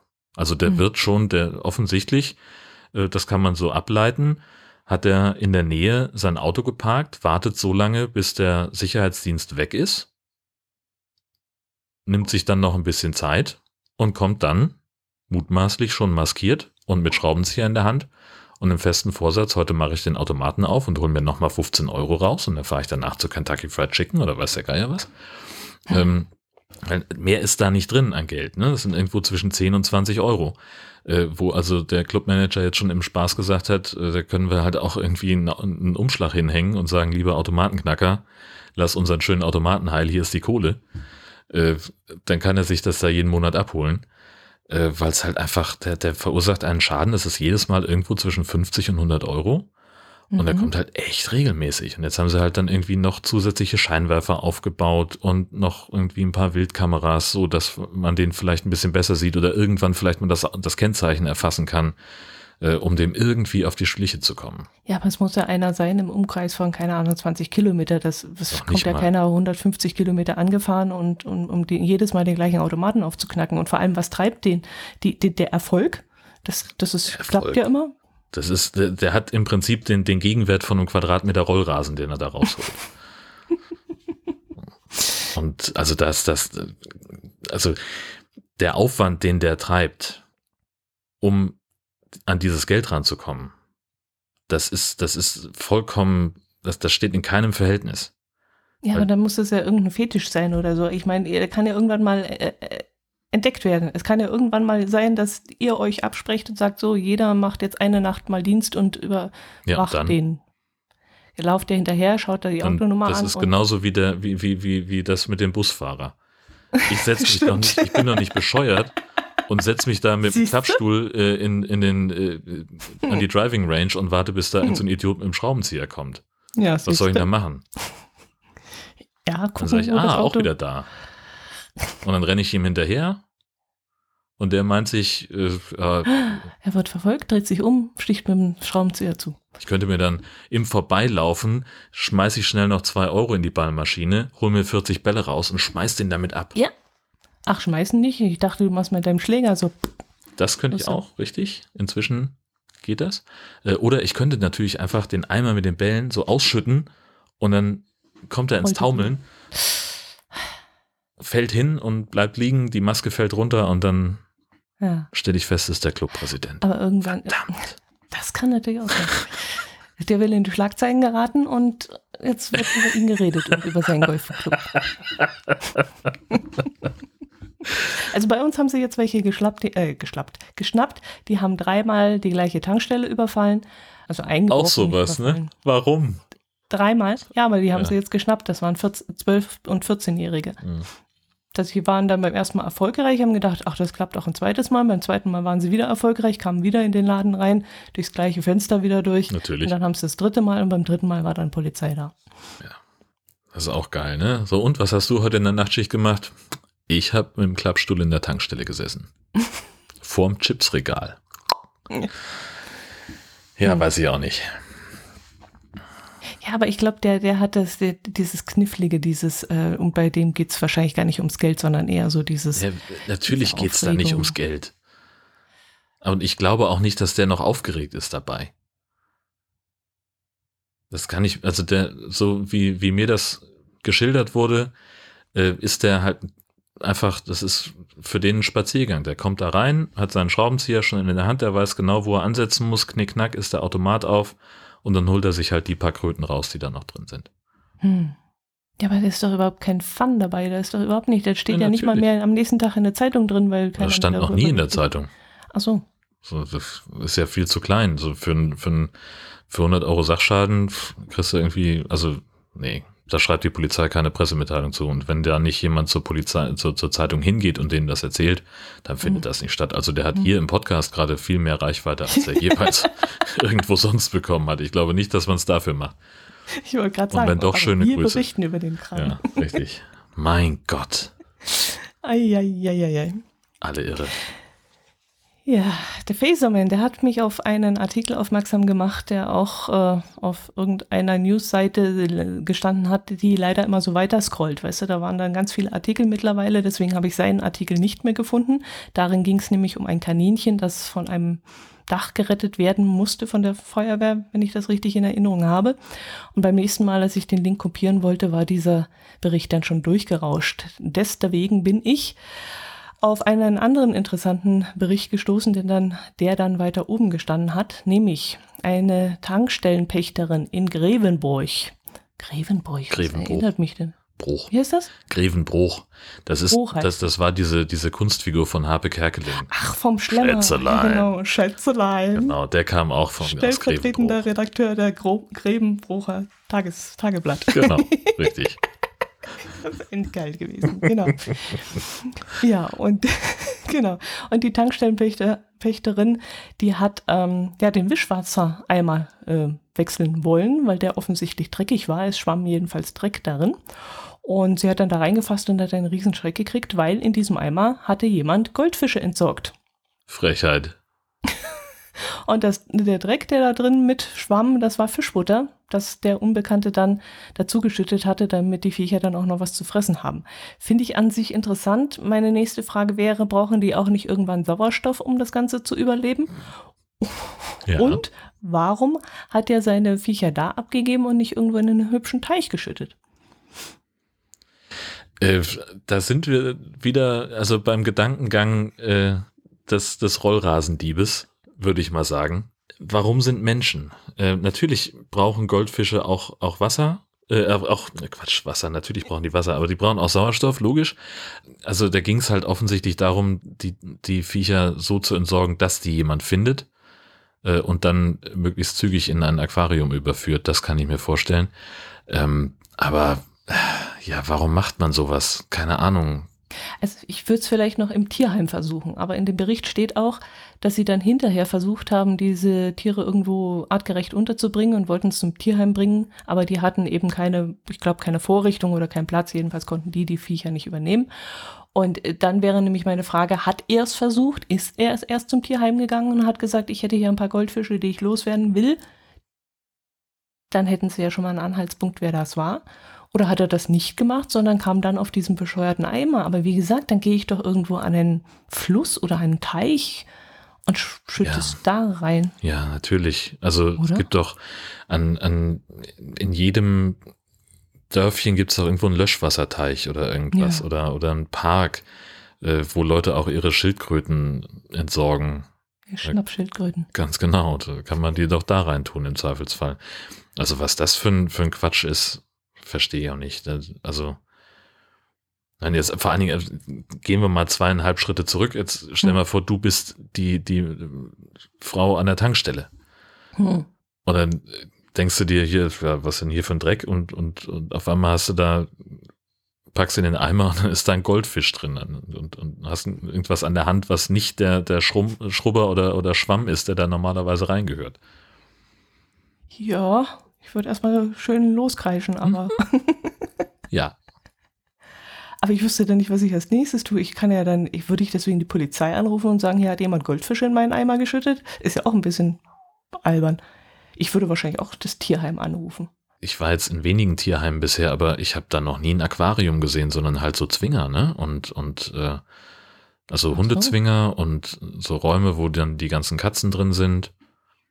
Und irgendwie, vielleicht haben sie noch einen Raum für Kleintiere und Nager. Aber Stimmt, dann Aquarium. mir ja auch nicht helfen. Nee, eben. Aber ich kann ja auch keinen Tierarzt anrufen und fragen, was mache ich jetzt mit den Viechern? Naja, würde ich tatsächlich, na, bei, bei, ich weiß nicht, ob Tierärzte da, äh, aber wenn du, also würdest halt eher vielleicht jemanden anrufen, so, so einen Aquaristikverein oder, oder sowas. Ah, okay. Also ich, stell mir vor, dass es in dem Ort, in dem Horst Schlemmer der stellvertretende Chefredakteur der Grevebrocher Tage, Tageszeitung ist, dass es da einen Verein der Aquarienfreunde geben könnte. Und dass er da vielleicht auch der stellvertretende Vorsitzende ist. Ich könnte mir jetzt eher so einen Taubenzüchterverein vorstellen, aber okay, ja. Ich glaube, die, ich glaube dass es beides gibt. Grevenbruch ist groß genug für, für Taubenzüchter und Aquarienfreunde. Ähm, tatsächlich haben die ja aber auch dann irgendwann einen, einen äh, Fischexperten gefunden. Was ist denn das? Steht doch hier irgendwo. Äh, einem Experten für Zierfische. Und jetzt tummeln sich die vier Goldfische im Gartenteich dessen Schwiegervaters in Karst bei Neuss. Grüße gehen übrigens raus nach Karst bei Neuss. Kennst du da jemanden? Zwei. Ah, okay. Haben die einen Teich? Nicht, dass ich wüsste, aber ein Hund. Einen sehr guten Hund. Okay.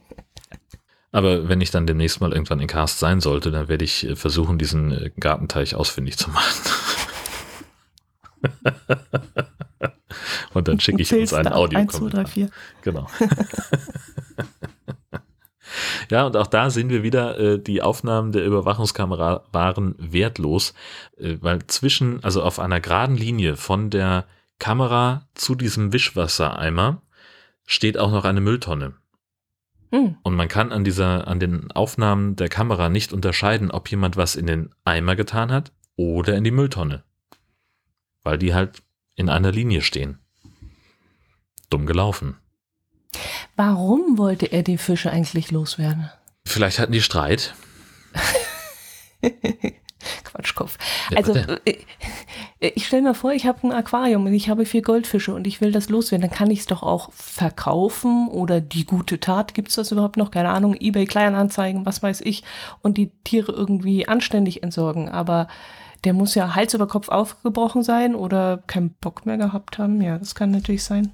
Wie war dein Satz? Warum sind Menschen? Ja, genau. Richtig. Vielleicht wollte er sein Aquarium ganz schnell loswerden und hat für die Goldfische nun ausgerechnet keinen Abnehmer gefunden hm. äh, und hat sich dann für einen Aufnehmer entschieden. Nein, na, egal. äh, in meinem Kopf war es witzig. Ähm, in meinem nicht. äh, Habe ich gemerkt. Dankeschön. Gott, oh Gott. Äh, ja, es kann auch, was weiß ich, es kann ja auch irgendwie, irgendwie eine, eine verflossene Liebschaft dahinter stecken.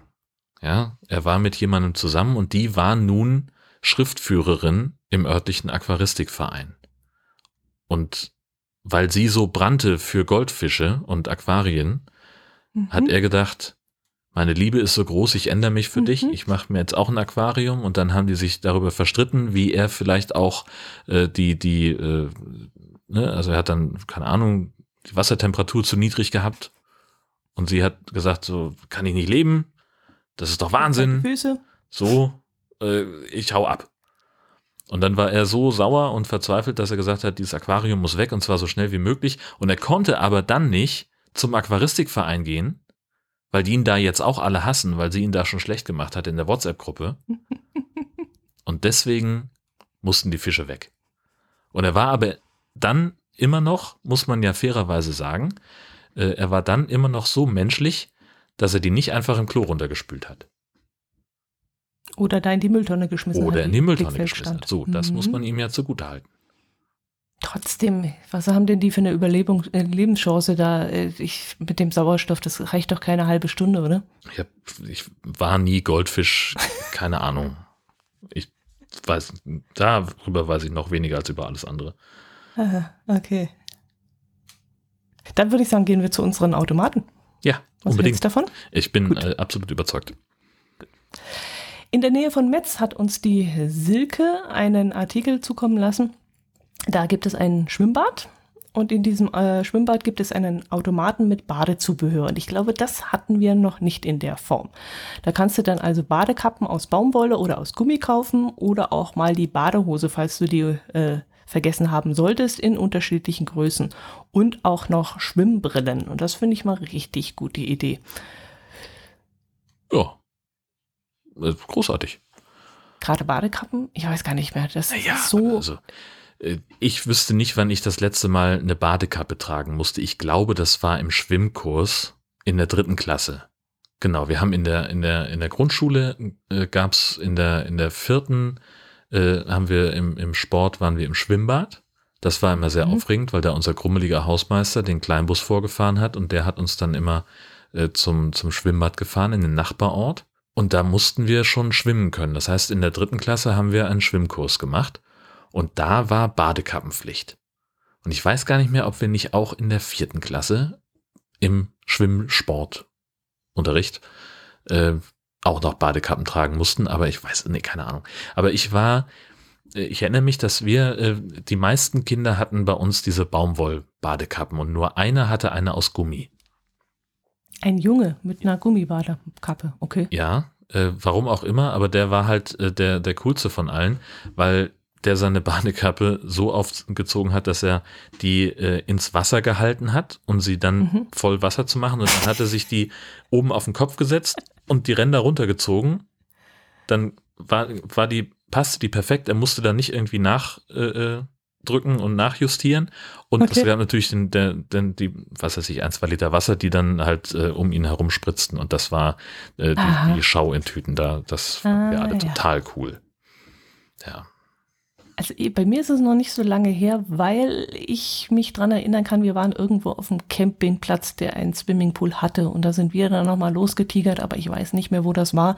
Und haben uns dann Badekappen gekauft. Und da ich so eine ja, so noch Albträume habe von Badekappen, die wir damals als Mädchen tragen mussten, weißt du, solche Gummibadekappen, die voll in die Haare geklebt haben, wurde dann hinterher, wenn du sie abgezogen hast, war der äh, halbe Kopfschopf äh, drin gehangen und mit so großen Blümchen und so ein Kram drauf. Da habe ich dann musstet eine, ihr tragen. Ja, das war bei uns damals die Bade, die ähm, na, die Badeordnung, richtig ja, da war Badekappenpflicht, weil eben die ganzen Haare und so ja nicht in dieser Abwasserbereich rein. Ja, ja, aber dass, dass es für, für Mädchen eine Pflicht zur Gummibadekappe gab. Nee, das nee, das nicht. Ah, okay. Das nicht. Aber das war so üblich, dass man, nein, das hat man uns nicht gesagt, du musst die tragen oder die okay. tragen. Aber das war halt damals so üblich, dass wir solche getragen haben. Und ich hatte damals lange Haare, die gingen mir bis zum Hintern runter. Und die dann erstmal darunter zu verstecken, äh, das war immer sehr anstrengend. Und dann habe ich die Badekappe runtergenommen und dann war halt die Hälfte davon. Ja, ist dann auch kein Wunder, wenn so viele Haare im Spiel sind.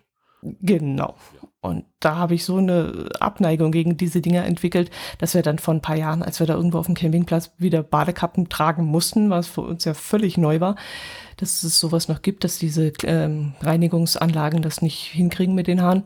Da haben wir dann neue gekauft dort vor Ort und für, keine Ahnung, für einen Euro oder so. Und da habe ich dann auch so eine Männerbadekappe genommen, so Stoff, weil mir die angenehmer war. Aber also das, ich verstehe immer noch nicht. Also ich, ich versuche gerade mir mit zu erklären, warum man heutzutage immer noch Badekappenpflicht braucht. Ja, eben, weil normalerweise sind die Reinigungsfilter und was weiß ich ja inzwischen so optimal, dass das gar nicht mehr nötig ist, dass die Haare ja rausgefiltert werden können. Aber die haben das damals gehabt. Ich weiß nicht mehr, auf welchem Campingplatz das war. War das am Neusiedler See? Müsste ich lügen. Keine Ahnung, weiß ich nicht mehr. Tja. Hm haben noch einen schönen Artikel gefunden parallel äh, und zwar mhm. auf der Seite abinsnass.de, äh, wo nochmal äh, die Badekappenpflicht erklärt wird. Und äh, seit Mitte der 60er Jahre steht hier, durfte kein unbekappter Langhaariger in ein deutsches Schwimmbecken steigen. Das finde ich einen fantastischen Satz. Finde ich einen großartigen Satz. Ich möchte, also allein dafür schon meine, meine, meine tiefe Verbeugung. Genau, ja, und das ist halt genau das, was du sagst, hygienische Notwendigkeit. Äh, Wasserfilter kriegten das nicht hin. Äh, seit den 80ern ist die Filtertechnik so weit fortgeschritten, dass die Haare und grobe Partikel kein ernsthaftes Problem mehr darstellten. Deswegen konnte diese Pflicht fast überall abgeschafft werden. Ja, fast überall, wie wir feststellen müssen. Ja. Beeindruckend. Direkt hier mit in die Shownotes diesen fantastischen Artikel verlinken. Das ist ja toll.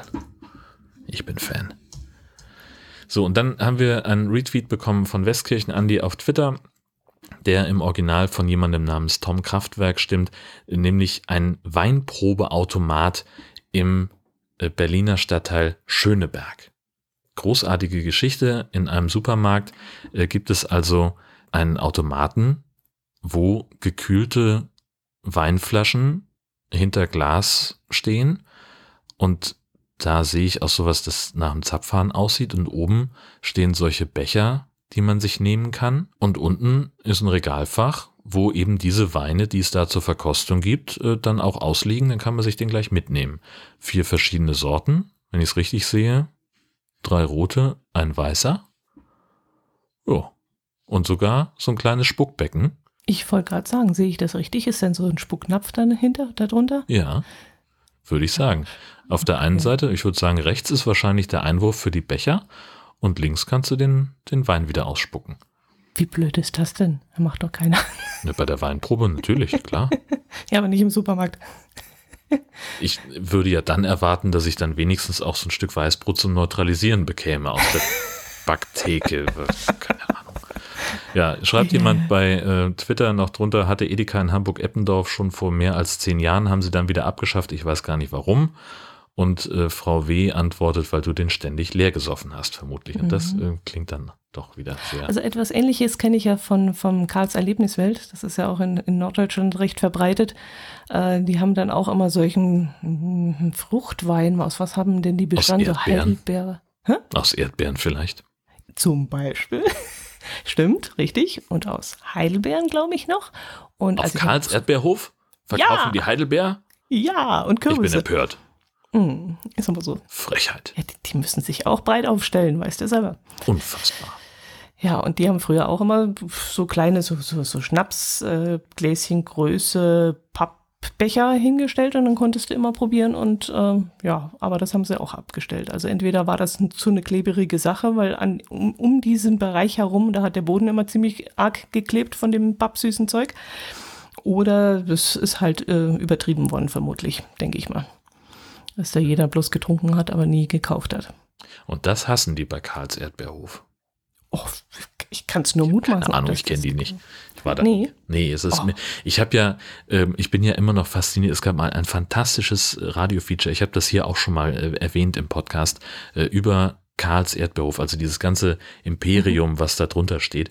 Und als äh, das, das zentrale wiederkehrende Element ist äh, eine, eine Dame, die äh, die Zubereitung dieser äh, Erdbeermarmelade erklärt. Mhm. Und mhm. die Erdbeermarmelade heißt da nicht Erdbeermarmelade, sondern Erdbeertraum.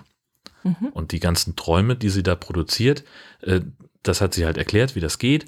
Und immer wenn sie den, den Artikelnamen genannt hat, dann hat sie auch noch einen Satz dazu gesagt, nämlich äh, ein Glas für 2,99, drei Gläser für 7,99, schön zum selber essen oder zum Verschenken. Jedes Mal, wenn sie das Wort Erdbeertraum benutzt hat, ein Glas für 1,99, drei Gläser für 7,99, schön zum Verschenken oder selber naschen. Jedes Mal. Und das, das taucht halt immer wieder punktuell in diesem Feature auf. Du kommst immer wieder darauf zurück, egal ob die jetzt eben, dann sprechen sie mit dem Chef darüber, was der, äh, sein Vater damals für, für einen Slogan gemacht hat für die Erntehelfer. Pflücken und nicht reißen, legen und nicht schmeißen. Das ist so, das mussten die immer auswendig lernen. Es wurde denen immer beigebracht, dass sie mit den Erdbeeren ordentlich umgehen mussten. Und darauf hat sich dieses ganze Imperium dann aufgebaut. Und dann erzählt er, und hier bauen wir noch ein Karussell hin und da gibt's dies und hier ist die Küche und da kommen Busladungen an und die werden dann mit einem riesen Buffet. Und immer kommst du wieder vorbei an dieser Frau, die den Erdbeertraum 1,99 für ein Glas, 3,99 für vier Gläser schön zum Vernaschen oder Verschenken. Ähm, das, das erzählt sie halt immer und ich, es ist so wunderbar, wie, wie dieses, wie, wie, wie das darüber so ad absurdum geführt wird, was in so einem, in so einem Erdbeerhof passieren kann. Äh, das, das finde ich einfach so kunstvoll gemacht.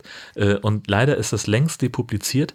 Äh, wenn wir Glück haben, wird es nochmal irgendwann wiederholt und oder es gibt das noch irgendwo in irgendeinem, ja. äh, in irgendeiner Audiothek.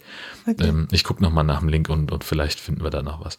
Das ist ganz fantastisch. Aber das, das spiegelt schon ein bisschen die Situation wider. Ich habe das jetzt gerade so vor Augen und im Ohr gehabt, weil du wirst da auch ständig beschallt mit den gleichen Klängen und, und Wiederholungen und, und das ist schon so. Also das ist, das gibt's wirklich aber ganz genau wieder. da wirst du, wenn du da eine Stunde drin bist, da kommst du völlig gaga raus. Also da brauchst du dann erstmal, keine Ahnung, Ostseestrand und nichts anderes als Wellen, die an Strand rollen. Weil sonst wirst du da echt bescheuert drin. Aber es ist halt auch sowas, also ich liebe es ja. Ich liebe es ja über alles. Das ist, das ist. Gaga das ist, zu werden. Ja. Und dann komplett bescheuert, sich an Ostseestrand zu sitzen. Erdbeertraum, ich vernasche den jetzt selber und verschenke den gar nicht. nee, das ist so, keine Ahnung, Erlebnispark für für Alte oder so. Weißt du, ich kann nicht mehr zur Rust fahren, weil mir da kurz übel wird in jedem Fahrgeschäft. Also gehe ich dazu zu Karls und da habe ich meinen Spaß ja, eine Stunde genau. und gehe hinterher Gaga raus. Ja, genau. Ja. Herrje. Also und hast vor allen Dingen drei Gläser Erdbeertraum gekauft für 1,99 das Glas oder 7,99 für drei zum Nein, ich nicht, aber mein Herz Liebster, da kannst du wetten drauf. Ja. also wir gehen nie leer raus eigentlich, ja. aber, aber auch so das ganze Konzept, da kann man schon echt viel davon lernen. Also äh, wer im Einzelhandel tätig ist und, und irgendwie Supermarktausstattungen oder sonst irgendwas machen muss und da darauf achten muss, wie etwas platziert ist, da, die müssten eigentlich alle mal eine Woche bei Karls arbeiten und sich das da abschauen, weil der hat schon, der hat schon Ahnung, der ja, weiß schon ganz genau. Ich weiß nicht, also dann, also in diesem Feature, was ich gehört habe, da kam dann auch eine, ähm, eine der Chefinnen, die auch da irgendwie mit drin hängt, ähm, aus der Familie, die kam da auch zu Wort, äh, dass sie halt auch ganz bewusst Dinge umbenennen. Ne? Also die Marmeladen mhm. sind Träume und die äh, Mitarbeiter sind, was weiß ich, keine Ahnung, ich sage jetzt mal Engel oder, mhm. oder, oder äh, Traumhelden oder weiß der Geier, wie sie es genannt hat. Und, und da bin ich dann, also da, da rollen sich mir so ein bisschen die Fußnägel hoch, weil wenn ich eine Marmelade kaufe, dann will ich eine Marmelade kaufen, das soll kein Traum sein, sondern eine Marmelade. Oder meinetwegen eine Konfitüre. Ja, aber du gehst ja auch nicht in den Supermarkt und das ist ja kein Supermarkt an sich. Du gehst ja da rein zum, zum Erleben. Das ist eine Erlebniswelt. Also du gehst da rein, schlenderst durch die Gänge durch und dann siehst du halt, keine Ahnung, die Erdbeerseife. Und dann nimmst du die Erdbeerseife und die, da riechst du nicht nur dran, sondern dann ist daneben ein Waschbecken und das ist so auf uralt gemacht und in diesem Waschbecken kannst du dann deine Hände mit dieser Seife, also probieren, ausprobieren, wie ist denn die Seife und dann legst du das Zeug dahin und daneben ist dann das Erdbeerhandtuch, das du dann da unbedingt Natürlich. dazu haben musst. Weißt und du, direkt daneben Konzept steht eine Frau, die sagt Erdbeerseife. 1,99 pro Packung oder 4,99 für drei Packungen. Schön zum Vernaschen und selber essen. Nee, ach, Sie wissen schon. Hier, Seife. Wollen Sie das? Das ist ja, so ein bisschen. Dann ein Stück weiter hab, und dann siehst du. Ja, bitte? Vor, vor Jahren äh, haben wir eine, eine Klassenfahrt gemacht. Äh, ich weiß gar nicht mehr, in welcher Klassenstufe das war, ist auch scheißegal. Ähm, und das führte uns äh, nach Berlin und wir haben da in der, in der ehemaligen Stasi-Akademie, äh, da war jetzt dann so ein Hotel drin, wo wir dann übernachtet haben. Und äh, Teil dieser Klassenfahrt war irgendwann im Lauf dieser Woche auch eine Kahnfahrt äh, durch, durch den Spreewald. Mhm. So, das war halt so ganz berühmt irgendwie und wir sind da, wurden da so durchgestarkt und dann kamen wir um so eine Ecke und da saß irgend so ein Typ auf, auf so einem Holzstuhl unter einem Sonnenschirm und der hatte so ein Fass neben sich und er sagte, möchte hier vielleicht jemand eine Gurke? Und so ähnlich stelle ich mir das vor, nur eben mit, mit mehr Marketing-Power. Ja, aber der verkauft dann halt nicht nur eine Gurke, sondern halt dann auch das Gurkenfestle dazu. Und dann er verkauft den, den Gurkentraum. Die, die, Zange, die du zu Hause garantiert nicht mehr brauchst. Zum selber verschenken oder vernaschen. Ja, und dann verkauft er auch noch den Stuhl, wo er da gerade so schön sitzt. Und weißt du, das ist oh, so. Dann steht er den Rest des Tages. Ich weiß das alles nicht. Das ist so dieses Gesamtkonzept, wie der da. Wahnsinn. Also, das ist schon faszinierend. Ja. Wird auch weiterhin ohne mich stattfinden. Ich muss da hast du was verpasst? ja, ach, ich weiß nicht.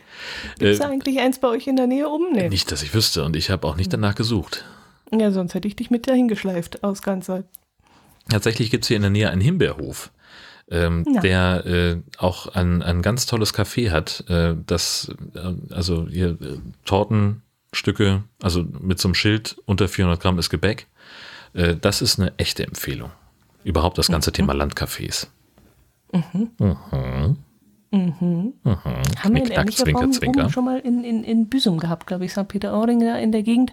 Da bist du ja auch, da hast du dann äh, vom, vom Campingplatz so eine Broschüre gekriegt mit den ganz vielen Cafés und dann bist du da mhm. äh, ganz kleine Häuschen, wo vielleicht nur so vier Tische im Garten stehen, in einem mhm. völlig eingewachsenen, hübschen Garten und dann kriegst du da die Riesentortenstückchen. Ja, ja, das ist äh, im Wesentlichen das, was wir mit den, äh, mit den Sommerurlaubern, äh, die uns hier vergangenes Jahr besucht haben, gemacht haben. Wir sind rumgefahren äh, und haben Landcafés aufgesucht, um da riesengroße Tortenstücke zu essen. Ach, die berühmte Friesentorte, wo ich so äh, irritiert war. Ja, Friesentorte war da auch dabei. Ist die Friesentorte, ist das eine Torte? Ich bin nicht Konditor genug, um das sicher sagen zu können. Aber es ist halt so ein Mürbeteigboden. Äh, da ist äh, Pflaumenmus drauf und Sahne und dann ist da so eine, so eine Blätterteighaube oben drauf. Also es sah aus wie so ein Plunderstück. Ja, ja, das geht in die Richtung. Aber es, es wird hier als, als Torte verkauft. Aber äh, ob das jetzt einfach nur der Name ist, so wie Pension Seeblick, die auch nicht zwingend einen Seeblick haben muss, um Seeblick zu heißen. Ähm, mhm. Das kann ich nicht sagen, weiß ich nicht. Aber Friesentorte ist dabei und äh, auf diesem Himbeerhof gibt es natürlich, also weiß ich gar nicht, ich war da nicht mit, weil ich auf den Hund aufpassen musste. Da, die waren auch sehr begeistert von der, von der Größe der Tortenstücke und der Tatsache, dass man da eben auch selber Himbeeren pflücken kann. Mm, okay. Ja. Wann wachsen Himbeeren? Im Sommer. Schön. Na dann. Mhm. Dann lass uns gucken, dass wir nicht auch noch hier irgendwie einen Kommentar verpassen, nämlich den von Elke, den sie uns geschrieben hat. Äh, Hallo ihr beiden zum Thema Olympia ich, äh, empfehle ich euch diese Doku und dann verlinkt sie eine Doku in der ARD Mediathek, die den Titel trägt Spiel mit dem Feuer, wer braucht noch dieses Olympia? 44 Minuten ähm, ist noch bis zum 31. Januar 2023 in der Mediathek verfügbar. Ähm, ich habe noch keine Zeit gehabt, da reinzugucken. Mhm. Ich hatte zuvor reingeguckt, bin allerdings nicht sehr weit gekommen. Ich fand es ein bisschen sehr einseitig betrachtet und von dem her habe ich da nicht so lange geguckt. Ähm, ist halt der Felix Neureuter, der äh, ehemalige Sport, äh, er, Alpinfahrer. Und ähm, der hat, ist halt der ganzen Sache rund um jetzt äh, die Olympischen Winterspiele in in China auf den Grund gegangen und äh, was das eigentlich heutzutage noch für die Sportler bedeutet und ähm, wie er es sich gerne wünschen würde. Und da ist er der ganzen Sache so ein bisschen nachgegangen. Hm. Und mit diesen ganzen ähm, Sportstätten, die jetzt vermutlich nie wieder benutzt werden und diesem ganzen Irrsinn eben, weil wir ja letztes Mal in der letzten Episode darüber gesprochen haben, über Olympia und den ganzen Olympia-Wahnsinn. Ja. Findest du es richtig, dass die Sportler jetzt ausgegrenzt werden? Das ist ja auch so ein heißes Thema. Also, dass die die russischen und die belarussischen Sportler nicht mehr antreten dürfen? Ähm, ich bin auch wiederum nicht zu nicht so sehr in der in der Welt des Sports verhaftet, als dass ich da wirklich was zu sagen kann. Ähm, auch beim beim Eurovision Song Contest wurde Russland meines Wissens ausgeschlossen. Ah, okay. Auch das ist wieder irgendwie so, ein, ähm, so eine Sache. Ähm, also ich finde den Gedanken richtig, dass man sagt, wir möchten hier nicht jemanden normalisieren, der oder also ne, wenn wenn wenn jemand ja so ein Nationalathlet, jemand der der dieses Land vertritt, Mhm. dann kann man den natürlich ja genau der, der vertritt das Land und damit eben auch die Werte und und Taten, die für, für die dieses Land steht und das ist eben Mhm. in in Russland gerade äh, ausgesprochen problematisch, weil völkerrechtswidriger Angriffskrieg so, da kann man halt sagen, du als Vertreter dieses Landes bist hier nicht länger willkommen, weil wir eben damit unseren Protest zeigen wollen äh, gegen die Politik deines Heimatlandes. Ob man jetzt den individuellen Sportler, die individuelle Athletin äh, dafür verantwortlich machen kann, äh, was der Regierungschef sich für Machtfantasien zusammengesponnen hat und, und wie er die umsetzt und auf mit, mit was für einem äh, unfassbar erschreckenden Preis das kommt, das kann ich nicht beurteilen, ob das, ob das fair ist oder nicht. Wirklich, da fehlt mir das einfach ein, ein großer Einblick in, in diese ganze Welt äh, des, des Profisports. Das kann ich nicht sagen. Weil ich hatte so den Eindruck, dass es dann auch wieder darum geht, ja, diese, dieses Repräsentieren, wobei ähm, sie ja hätten auch unter neutraler Flagge starten können anfangs. Da hatten sie dann aber Einspruch erhoben und äh, also jedenfalls im Biathlon-Bereich war das jetzt so. Und da habe ich dann schon verstanden, ja gut, wenn sie unter ihrer Flagge starten können, das wäre jetzt äh, wollen unbedingt und nichts anderes, dann sind sie wirklich selber schuld, dann geht das halt nicht. Ich weiß bloß nicht, ob es damit getan ist, sie unter neutraler Flagge starten zu lassen, weil die starten ja, glaube ich, jetzt schon das vierte Jahr. Ich glaube, bis Juli geht das Ganze noch. Wegen ihrer Dopingaffäre durften ja die Russen sowieso in Olympia nur unter neutraler Flagge starten. Und äh, fand ich auch ein bisschen blödsinnig, weil ich ja, jeder weiß ja, dass das die Russen sind. Also ob Ja. die jetzt mit der ihren Farben starten oder mit dieser weißen, weißen Flagge, mit diesem komischen Zei Zeichen da drauf, mh, ist ja, Ja. völlig egal. Äh, Ja, eben, dann, das ist dann Blödsinn. Also, wenn, wenn die schon so lange unter dieser neutralen Flagge antreten, ähm, dann finde ich, ähm, ist niemandem damit geholfen, ihnen diese Chance dann wiederzugeben. Ähm, dann sollte man von Anfang an sagen, ja, dann gar nicht. So, ne? Also wenn man sagt, okay, ihr habt jetzt äh, wegen der Doping-Affäre dürft ihr eure, eure Nationalflaggen oder eure Nationalfarben nicht mehr zeigen, sondern hier habt ihr eine andere Fahne, die für euch jetzt steht, dann muss man auch den, den Schritt weitergehen und sagen, okay, wenn wir diese Maßnahme für einen Dopingverstoß ähm, eingeleitet haben, dann müssen wir ja für einen völkerrechtswidrigen Angriffskrieg eine andere Eskalationsstufe wählen. Ach so. Und dann finde ich, ist die, ist, ist die neutrale Fahne, die sie schon seit vier Jahren tragen, äh, so. die reicht dann nicht aus. Also insofern äh, finde ich, ist es dann irgendwie nachvollziehbarer, wenn man sagt, dann tretet bitte überhaupt nicht an. So. Wobei man auch sagen kann, Sport verbindet ja und da äh, die Hand zu reichen und zu sagen, ähm, ihr zieht ja nicht, ja gut, sie ziehen ja trotzdem. Nee, nee, das, Ah. das funktioniert für mich nicht. Und da ist auch äh, dieser, dieser olympische Geist äh, zählt da, glaube Der ich, nicht. Funktioniert ja. Ähm, und da, da sind wir eben ganz schnell dabei, äh, bei der Frage, äh, ist es gut, eine, äh, ein, ein, die Olympischen Winterspiele in einem Land wie, wie China stattfinden zu lassen, äh, wo es ja auch massive Menschenrechtsverletzungen gibt. Ähm, ja ne, gut, also da, ja also du kannst halt, als so ein genau, du kannst so halt nicht sagen, Sport ist unpolitisch. Das, das funktioniert nicht. Ach so, Ne? ja, so ja. Das, das ist halt, mh, das geht nicht, kann man nicht trennen. Ähm, Gerade eben, wenn sich ein, ein, ein Land wie, wie China ähm, die, die Spiele äh, so auch für, für die eigene Propaganda mhm. zunutze macht, das funktioniert nicht. Und dann, dann äh, ist es dann unter diesem Aspekt, finde ich, doch irgendwie gerechtfertigt zu sagen, ja. nee, danke.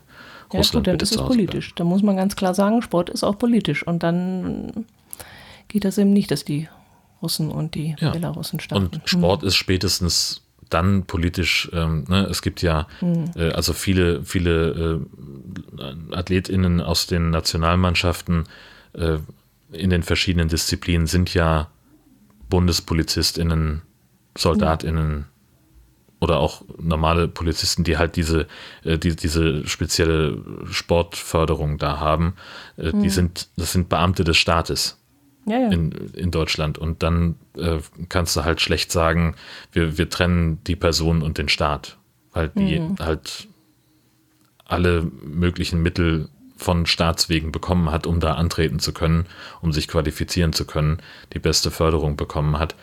Und dann muss man das, muss man das, glaube ich, ganz stark so sehen, dass das eben keine neutrale Politik ist, die man da macht. Mhm. Mhm. Hm. Ja, der Wahnsinn, was da gerade passiert. Ja. Ja. Und da hätten gut. wir dann auch wieder die Stimmung schön runtergezogen zum Ende hin. Das war doch gut. Ja, auf uns ist Verlass. Ganz genau.